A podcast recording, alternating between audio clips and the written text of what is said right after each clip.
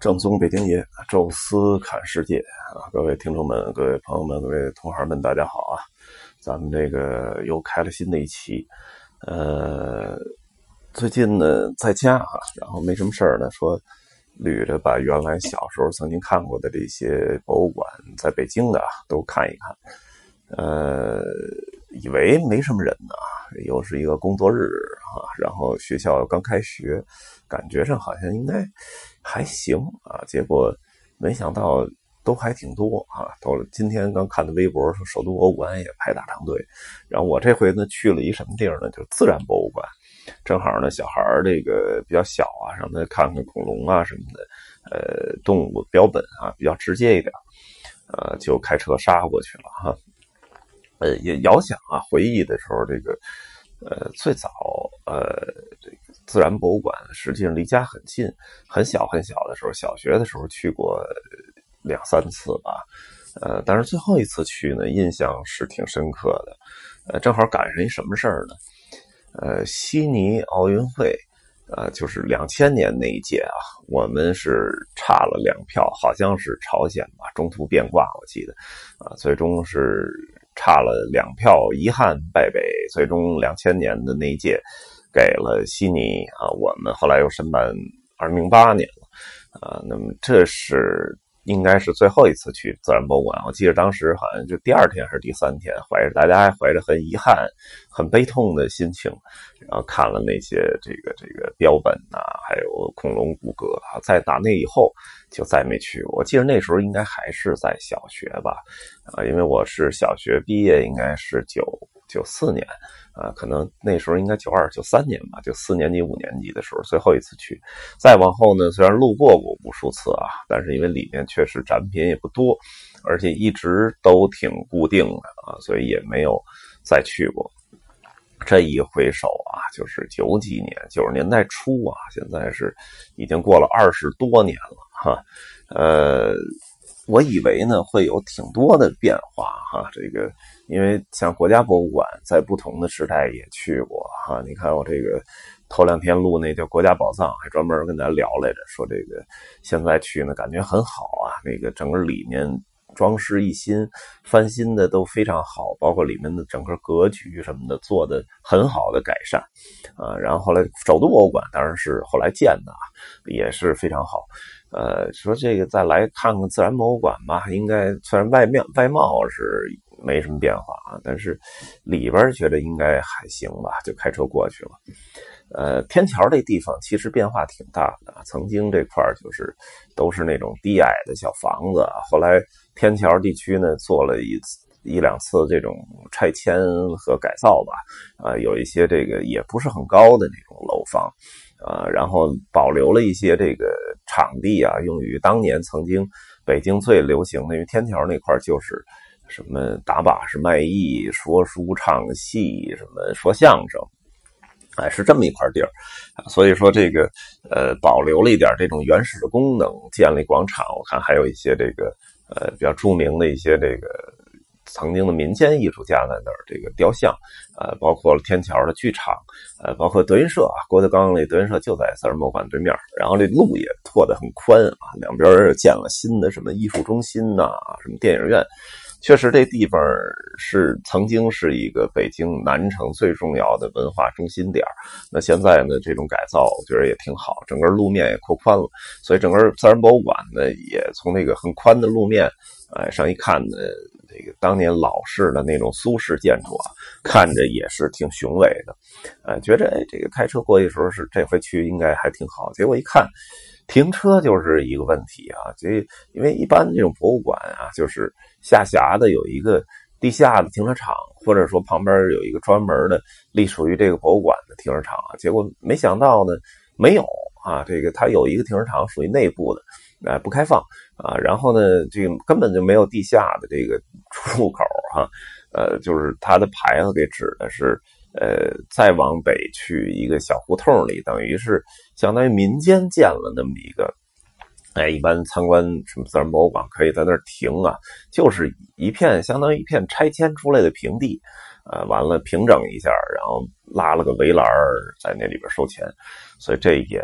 觉得就。感觉上挺不好啊，因为这个呃，它没有任何通道可以指向这个自然博物馆，还要再从那个停车场出来，从外边大路上溜达一圈然后走到这个自然博物馆的这个呃院子里面啊。现在呢，因为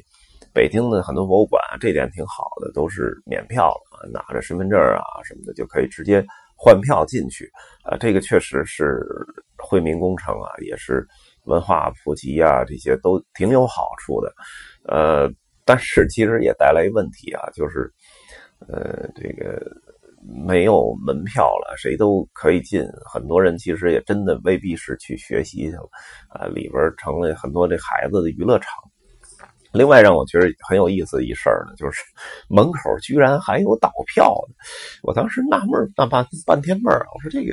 还有什么可以倒票的空间吗？都免费嘛？说可能是有些人没带身份证，可能需要买票。门口也有卖的，也不贵。您这儿卖十块钱一张，到了没看明白它的利润点在哪儿，哈？呃，完了进去之后呢，呃，这个大门这儿有一个就是无障碍通道，推着小孩的婴儿车嘛，然后就进去了。哎呀，一进去之后，感觉到了，就是当年二十多年前来什么样，基本上是一点变化都没有，可能加了一点什么广告牌啊什么的，啊，但是就那个这些办公室啊什么那门都没变。还是那样子啊，然后所有的展馆的那个陈列的位置基本上也没变啊，就是一进门最里边是那个就是恐龙的这几个大的化石啊，左边是这个海洋生物，右边是这种陆地的呃生物啊，这么一个馆，然后二楼是人体啊，可能下边多了一个所谓的恐龙公园啊，就把那些那恐龙复原了一些，呃，做的还。还比较真实一点啊，那么就就这一点东西啊，就是非常非常小。其实自然博物馆看起来还是挺大的，如果好好的去呃设计一下的话，我觉得会非常好。呃，进去之后呢，那个古生物恐龙化石这块还是挺震撼的啊。就是我记得曾经有一个恐龙是那种有点类似于啊这个霸王龙那种感觉，我印象名字我还记得叫吉鼻青岛龙，这个还没了。啊，就是一个